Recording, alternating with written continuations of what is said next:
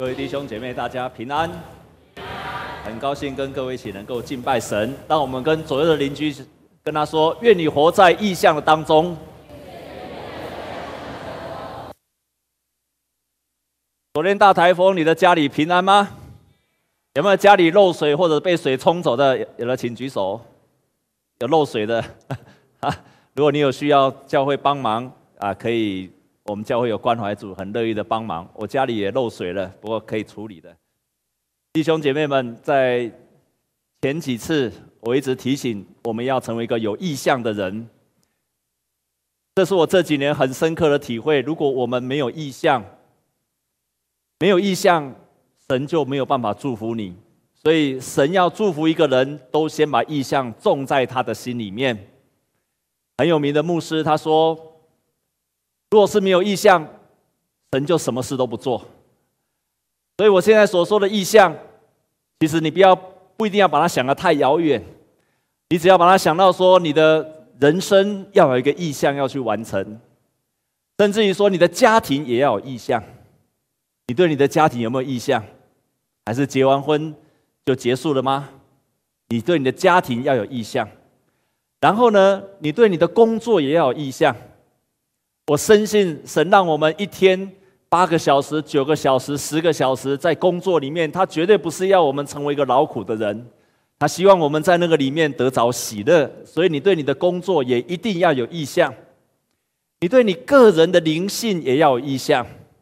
比方说，你渴望你在你的灵性上有什么突破，你渴望跟人的关系有如何的突破，这都要有意向。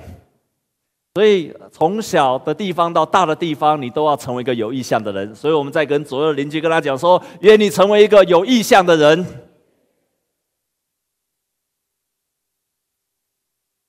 我们也许我们每一个人的目标都有各自的目标，但是所谓为什么我们教会或者在信仰里面，我们都要说意向？我们不说这是你的人生的目标，因为所有的意向一定从神那里来的。意象一定是从神那里来的，而不是你只有单纯的是你人生的目标。在圣经中，我们看见上帝给人意象的方式有不太一样。最有名的就是约瑟。约瑟他很年轻的时候，他就梦见有十一颗星向他下拜，包括太阳还有月亮都向他下拜。所以他很年轻的时候，他就看过这样的意象。他知道他的人生会不一样，代表着他的兄弟们。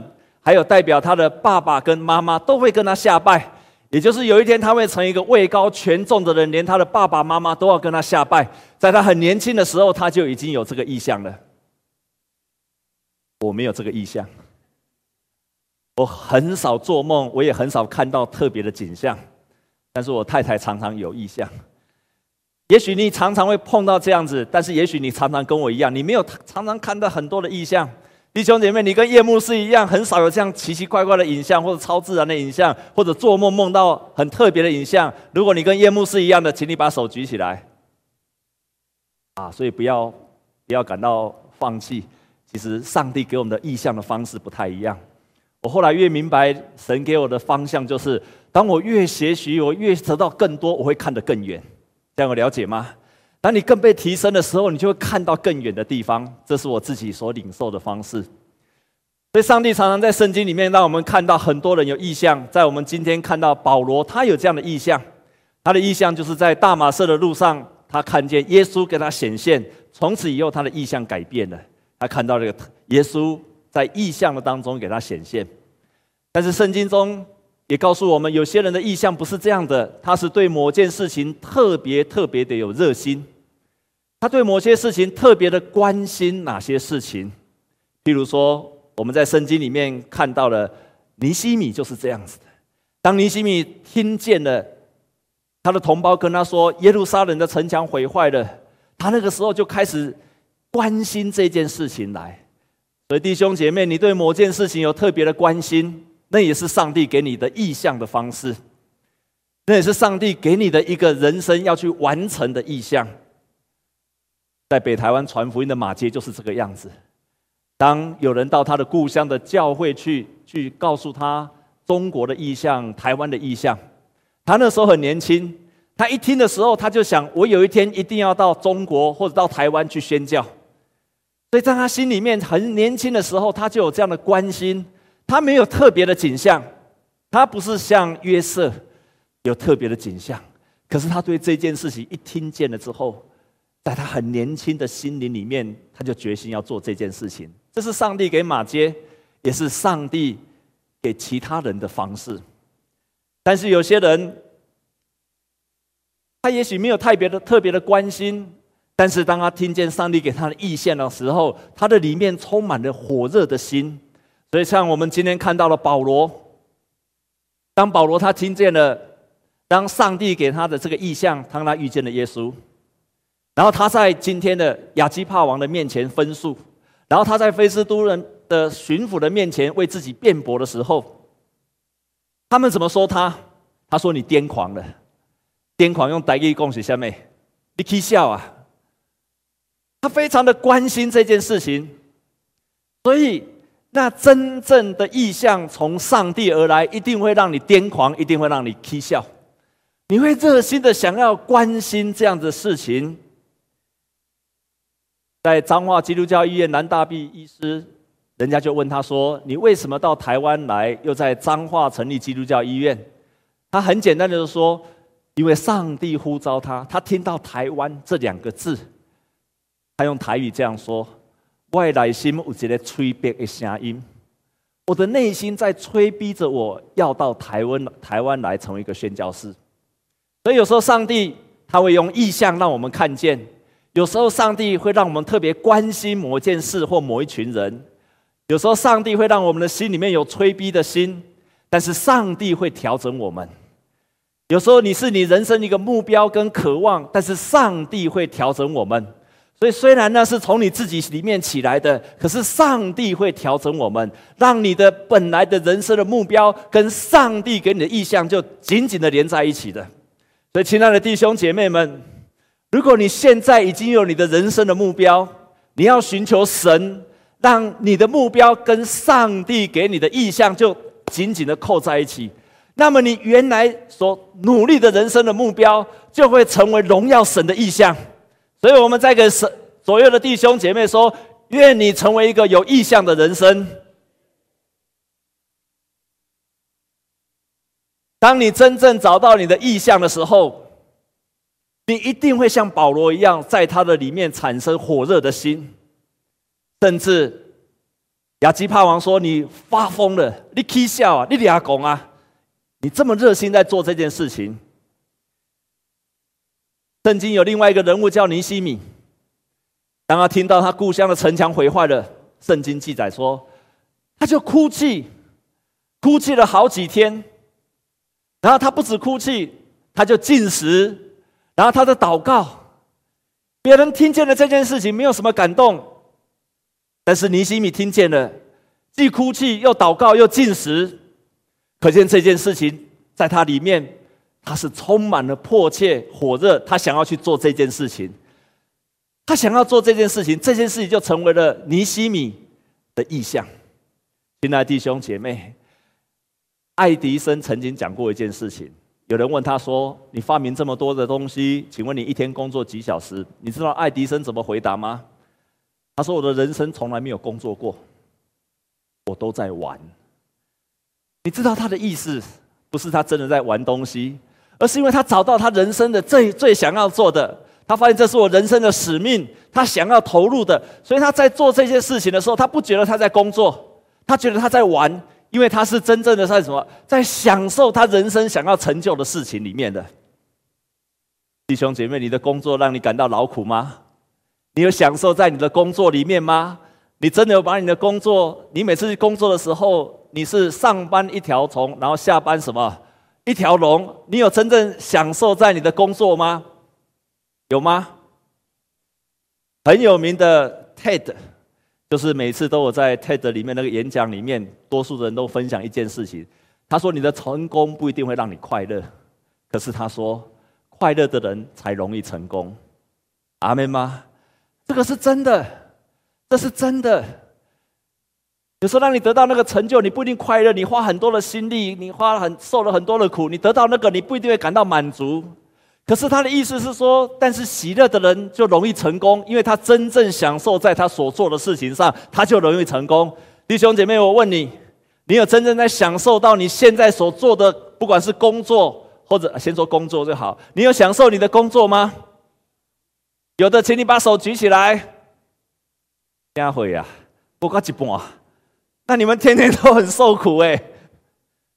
那你要再重新找到你真正人生要给你的意向，上帝要给你的意向，这么少吗？那很惨呢。所以这个主题对你很重要。我再问一次。你现在所做的工作，我们大多数人是社青，在上班或者自己在创业。你真的发现你现在所做的，你有享受它吗？有的，请你把手举起来。啊，太少了，太少了，太少了，太少了，太少了，太少了。所以没有举手的牧师要鼓励你，寻求神在你生命中的意向，要去做的事，要去做的工作，愿你所做的每一件事情充满了喜乐。只有你真正找到你所喜乐的事情，你在工作的时候才会充满喜乐。你找到你的意向，你知道这个是神要你成就的。当然，我的意思不是说你有了意向都不会有困难，我绝对不是那个意思。可是，在长远的目标来讲，你应该要充满喜乐的，你应该要享受你的工作。你在你的工作当中，应该会发现这是上帝给你的呼召，这样才是一个真正的基督徒在工作上所要展现出来的态度。我在以前台南牧会的时候，有一个年轻人。这个年轻人从高中的时候，他就立志要成为一个传道人。为什么？因为他很喜欢在教会服侍，他很喜欢在教会工作，他喜欢诗班，所有教会大大小小的事情，连包括在教会打扫，他都觉得很快乐。教会要关门了，他还不回去。他就是永远都是在教会待到最后一刻才离开的那个人。通常这样的人最适合当传道人，因为他喜欢在教会，在教会做什么事情，叫他在教会里面做牛做马，他都觉得很喜乐。我认识他的时候，他已经三十岁了，表示这样子的梦想在他心中已经十多年了，但是他都没有去做。我碰到他的时候。已经快三十岁了，我就跟他说：“那你为什么不去读神学院呢？”他就跟我说：“牧师，我家里有经济的问题，我有困难，我需要抚养家庭，所以他就在南科成为一个呃科技公司的一个职员。”我心里每次看到他，都觉得应该要鼓励他去读神学院，也期望他有一天去成为一个传道人。我认为他会是个很棒的传道人。他真的是上班像条虫。在教会像一条龙一样，很喜欢服侍教会的人，年轻人。但是，他来教会认识了一个女孩子。那个女孩子的爸爸跟他说：“你不要去当传道人，你也不要继续上班的。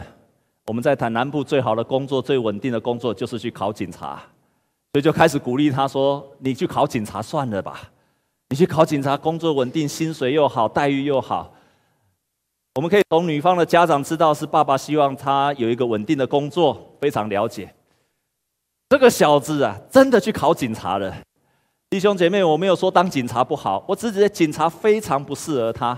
有些人适合当警察，有些人不适合当警察。可是对他来讲，非常不适合当警察，因为他人非常的好。我看他每次要抓。小偷的时候，他要打人的话，我看他常常会被打的样子，所以他实在是不适合当警察。然后我就想让他也许可以警察当当那个交通警察，他就不用跟人家吵架，为他是不太容易跟人家吵架的人。我说那你现他最常吵架就是跟他女朋友吵架，所以他不适合当警察。但是呢，他真的去考警察，而且考了两次都差六分都没有考上。他就跟他这个女朋友交了十一个月。交往十一个月之后，他就有一天跑来跟我说：“牧师，我的女朋友不要我了。”他突然跟我说要结束这一段关系，所以他就跑来找我，而且哭着来找我。我印象很深刻的就是，因为我跟他约在咖啡厅谈完了还不够，他还是非常伤心，所以我就带他到我的家里面，我就跟他一起祷告。我就看见他的痛哭，在我的面前，一个大男人这样痛哭，我心里。当牧师的有一个修养，就是要与哀哭的人同哀哭。所以我也跟着他一起哀哭啊，没有关系的啊，这个你你条件那么好，一定有很多女孩子会喜欢你，没有关系。哦，哎，他走的是他眼睛长在头上。他不知道你的优点，没有关系，一定会很棒的。下一个会更好，你要有信心，上帝会预备你。啊，我知道你很难过，牧师也很难过。但是其实我的心里面怎么想，你知道吗？哈利路亚，感谢神，谢谢神让他们分开了，谢谢神让他们就这样不理他了。哈利路亚，感谢神，我心里是高兴的不得了，我心里高兴的不得了，说上帝啊。你太伟大，太奇妙了！你终于要把这个年轻人再一次把他拉回到他想要走的道路了。所以在他分开的隔天早上，我就再去找他。我跟他说：“你的心里面就是一直想要读神学院，你应该要去读神学院的。”他说：“牧师，我经济上有问题。”啊，我说：“没关系，牧师会帮你想办法。”他说：“我英文不好。”我说：“没关系，未来的十一个月，你就全心全意的准备考试。”他说：“牧师，我也不太会读书。”我说：“没有关系，你全心全意的准备。”就在那十一个月的当中，他全心全力的准备他的考试，然后他在那一年，他顺利的考上了神学院。到今天，他在神学院表现的非常的好，然后他也成为了一个很棒的传道人，带领很多的年轻人。他每一次讲到的时候，他跟我分享他在教会的事工，他都充满了信心。我每次看着他，都想到说，如果当年他去当警察，他不会有这样的信心，因为他不适合。有些人在警察的岗位可以荣耀神，可是他没有办法的。可是有些人在警察的岗位，他可以做非常棒的人民的保姆，可是他不是的。当他回来走他这一条道路的时候，他走到他神在他心里面火热关心，他走上这条路，神就祝福了他，也借着他祝福很多的人。所以，当上帝给你一个意象的时候，你的心里面会充满了火热。刚刚很可惜的，很多的弟兄姐妹在工作上都不觉得他是他想要真的想要，他也没有喜乐，应该要寻求神。然后你会体会到，你这一生是为了这个目的而来的，你这一生是为了这个目的而来的。当马偕博士他传福音到了淡水，这一个加拿大人。这个加拿大人，在没有来到台湾以前，只听过台湾，他从来不知道台湾长什么样子。他的一生都在加拿大，然后到苏格兰去，他从来没有来过台湾。可是当那个船进到淡水河港的时候，他看到了关渡平原，他的心里面就有一个声音告诉他说：“这就是了。”这就是了一个人怎么可能到一个从来没有去过的地方，从来没有看过的景象？可是他到了那个地方，他从他心里面说：“这就是了。”因为他的一生都在为这个而预备。他也许不太知道，但是他在预备的当中，直到他到了淡水河口，他说：“这就是了，没有错。”当保罗他被押解，在今天他被审判的时候。在他为他今天为什么会被审判？因为他从外邦传福音回来，到了犹太的地方，带的不是犹太人，人家以为他把犹太人带到圣殿里面去，其实犹外邦人是不可以到犹犹太人的圣殿去。他们看见了保罗，以为保罗把外邦人带到圣殿去，所以所有的人要打他，所有的人要杀死他。他说他违反了，他违反了犹太人的律法。但是保罗在这时候，他领受的意向是什么？他领受的意向是什么？他就是有一天，他要到当时候的罗马的皇帝的面前去为主做见证。他领受的意向就是他要在皇帝的面前做见证，成为外邦的使徒。他要在皇帝的面前告诉人家说，耶稣基督从死里复活，那个就是犹太人的祖先所盼望的应许。那也是他自己热心，他成为了一个法利赛人。他从小受训练的结果，他从小在这个民族里面，在他的训练里面，他要完成的人生，就是在期盼一个弥赛亚。这是他本来的意向，所以他很热心的去抓基督徒，因为他觉得抓基督徒就是要帮助这些基督徒回到犹太教的信仰。这是他本来人生的目标，人生的意向。但是直到他在大马士革，他遇见了耶稣，他的意向被上帝所改变。他开始把他意向，原来这个他所逼迫的耶稣，才是他真正的意向。当他转过来之后，他为此就癫狂，就热心。然后他希望他人生有一天能够到罗马的皇帝的面前去为主做见证。他真正找到他，让他能够一生疯狂的意向。如果你真正的找到你的意向，上帝会兴起环境，也会兴起人来帮助你。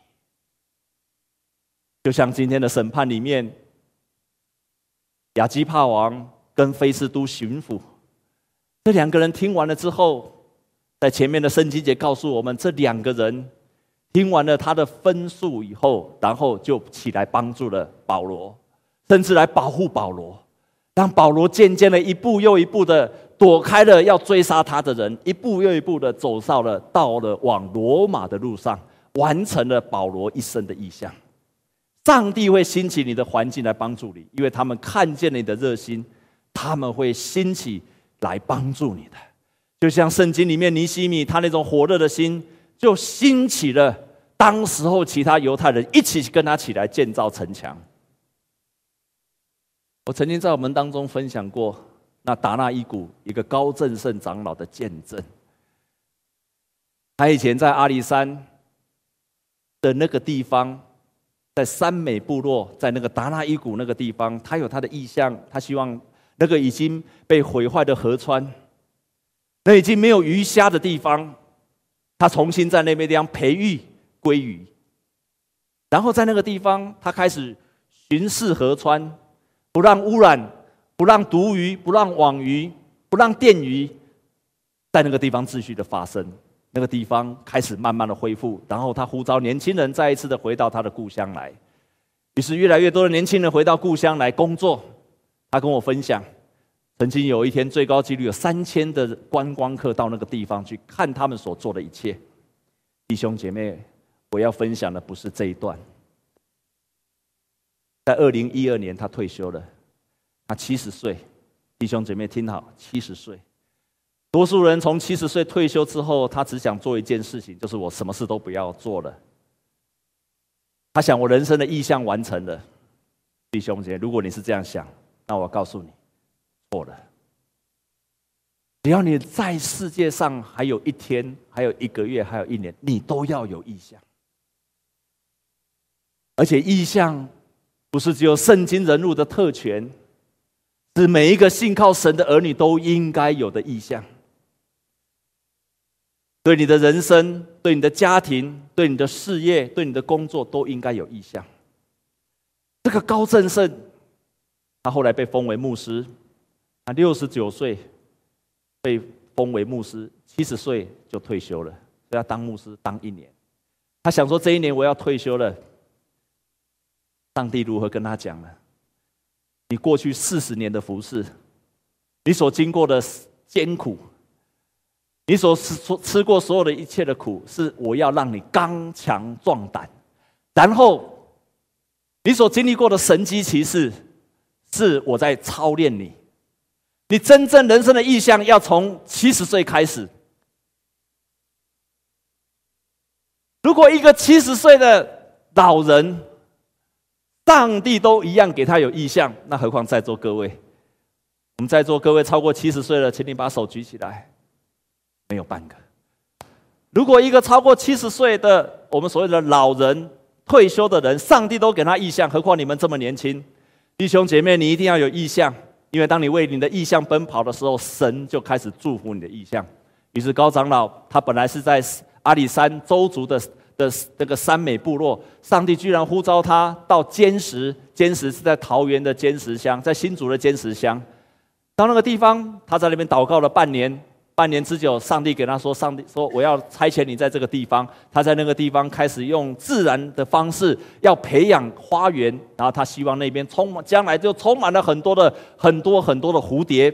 所以他在那个地方就开始了服侍，开始了做工。有一天，他梦见了一个协会，他梦见了他在建造一个大船，然后那个大船在山里面跑来跑去。他心里想说：“上帝啊，不可能的，船都是在海里走，怎么会在山上走呢？”但是，他梦见了这个意象之后，居然有一个协会的人跑来找他。这个协会叫做台湾绿色方舟原住民关怀协会。台湾绿色方舟原住民关怀协会。他看到这个两个方舟这两字，他就醒悟过来，原来上帝给他的意象真的是方舟，而且加入这个协会，在那个地方，他开始开始把仓库变成了祷告室。很多的年轻人，他让部落的年轻人到那个地方去读书、祷告、赞美神，在那个地方用生态的方式，让更多的田地成为种植花卉。很多很多的蝴蝶在那个地方，然后在那个地方，神给他美好的意象。有一天，很多人会来这个地方，会在那个地方经历神，会在那个地方经过祷告的力量，会在那个地方经历到医治。也有很多人看见基督徒用生态的方式在经营那片土地的时候，他们会把荣耀归给神。会有人因为这样子而接受福音。弟兄姐妹们，七十岁的人，神都给他意象，何况你呢？把你的意象跟上帝紧紧的连接在一起，让你的意象成为荣耀上帝，而且让旁边的人得到祝福。要成为有意象的人，我们同心来祷告。主啊，我们感谢你。在圣经中，你所拣选的人，从亚伯拉罕、以撒、雅各、约瑟，从大卫、从以利亚，主啊，你都给他们成为有意向的人。甚至到了新约，彼得、约翰、雅各、保罗，你都给他们有意向。我们深信，有意向是每一个基督徒都可以拥有的。求你在今天，你把你的意向赐给我们的教会，让我们延续你在这个世界上的意向。也把你的意向给每一个年轻人，每一个在场的弟兄姐妹们，不管他的年纪多大，主啊，给他有家庭的意向、个人的意向、职场的意向，还有人生的意象。亲爱的主，帮助我们。像圣经中的人物一样，成为一个向着标杆直跑、向着意象而奔跑的人。谢谢你，奉耶稣基督的名祷告，Amen。我们一起站立，用这首诗歌来回应神。我站在生命舞台，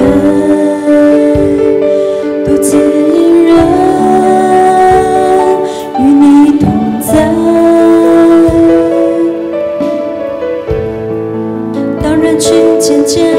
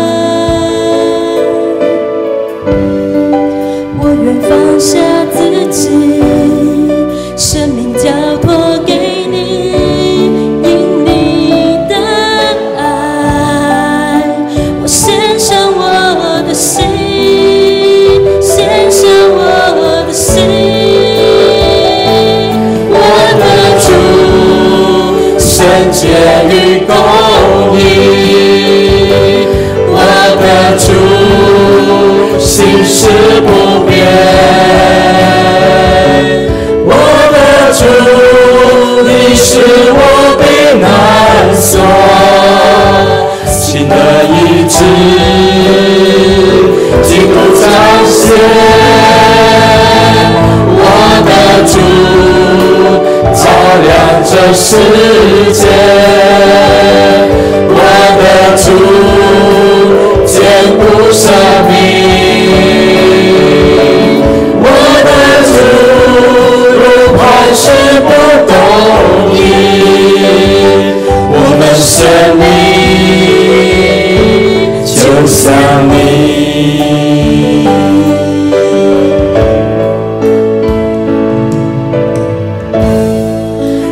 在生命舞台，独自一人与你同在。当人群渐渐离开，真诚前来，屈膝敬拜。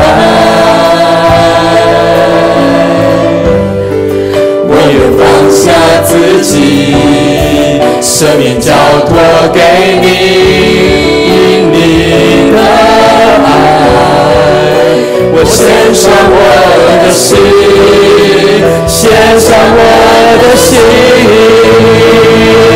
我的主，圣洁与公义，我的主，心事不变。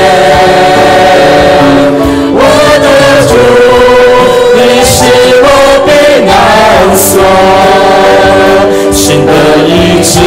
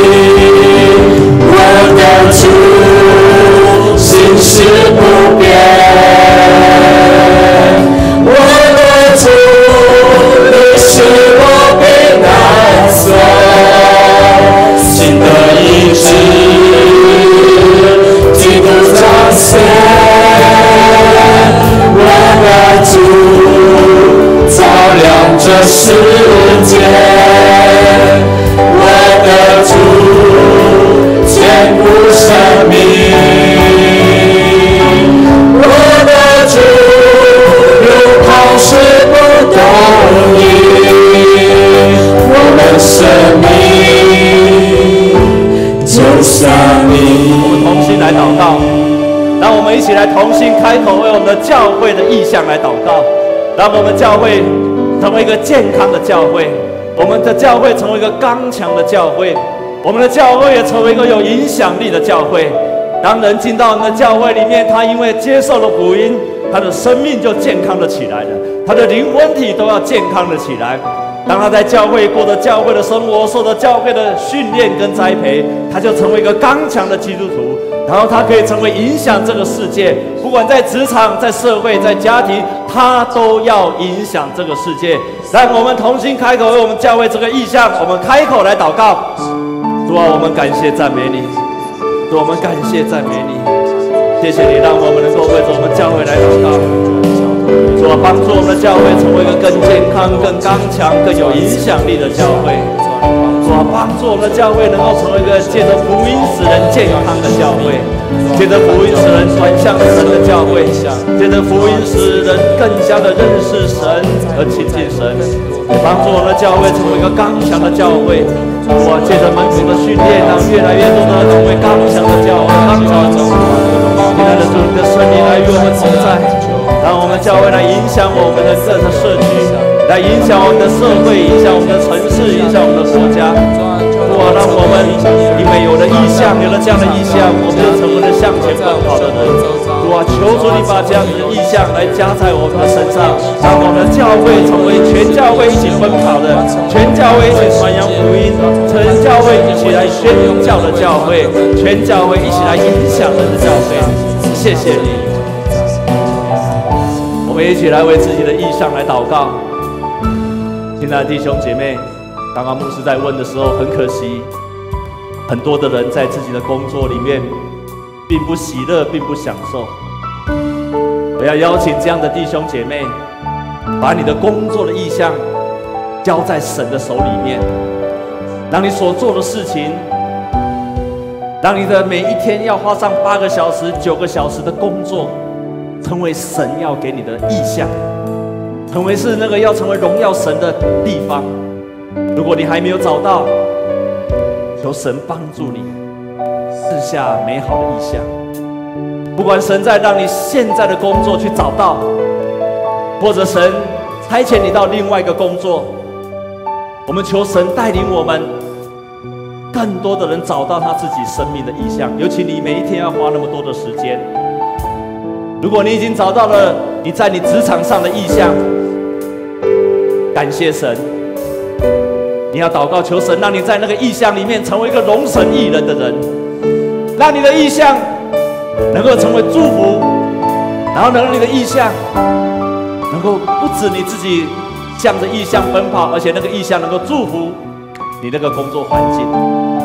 弟兄姐妹，如果你是一个有家庭的人，让你的家庭成为你的意象。让你全家成为一个蒙神所喜悦的家庭，基督是你家的主。好，让你的家庭能够成为一个，你的家庭就是能够成成就神的意象的一个家庭。弟兄姐妹，我们一起开口来祷告，来我们一起开口祷告。我们在职场的意象，以及我们家庭还有个人的意象，我们一起开口来祷告。其他人帮助我的家庭，我更成熟的意象。我谢谢你，让我们成为更多更多的人。我靠！我身边所有完全的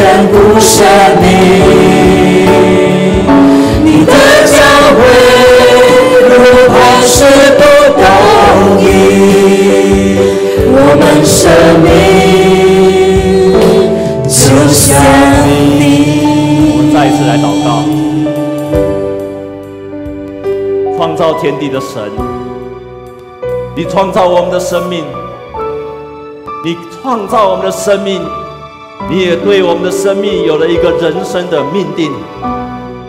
你对每一个你的儿女，你都要赐下意象给他们。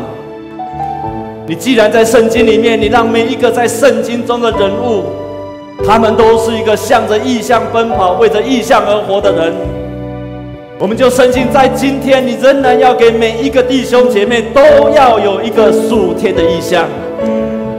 不管是在我们的家庭，在我们的工作的地方，我们的灵性的目标，主啊，在每一个地方，我们深信你要赐下美好的意象给每一个在场的弟兄姐妹。亲爱的主，因为你呼召我们是要成为一个精兵。你呼召我们是要成为一个向着标杆直跑的运动员，你呼召我们是要让我们成为一个得到庄稼的农夫，你呼召我们要让我们每一个能够像保罗一样，当我们找着了我们生命的目标的时候，主啊，我们的内心就充满了喜乐，我们就在你的面前宣告，主啊，这就是了。我们就可以从我们的心里面感谢神，因为我们找到了我们人生要奔跑的方向。我们深信，在我们要奔跑的方向，你的祝福也必在那个地方。我们感谢赞美你。我们深信，当我们奔跑的时候，我们要经历到像保罗一样，你会给我们越来越多的意象，你会给我们越来越清楚的异象。在那个地方，你会看见我们人生是为此而来的。当我们在那个异象里面，我们享受在那个服饰，在那个工作里面。当我们向着异象而奔跑的时候，主啊，你就让我们经历到，我们奔跑就不厌倦了。就让我们经历到，向着那个奔跑里面，我们充满了喜乐。我们向着那个异象奔跑的时候。主啊，我们渐渐的发现，我们走在你的道路，而且与你一同奔跑。感谢神，有你就把这样的意象祝福给每一个弟兄姐妹。亲爱的主，若是有些弟兄姐妹他还没有找到他生命的意象，求主你赐给他，让他渴慕你、寻求你，你就赐给他。谢谢你，奉耶稣基督的名祷告。阿门。我们最大的掌声，把一切荣耀都归给神。哈利路亚。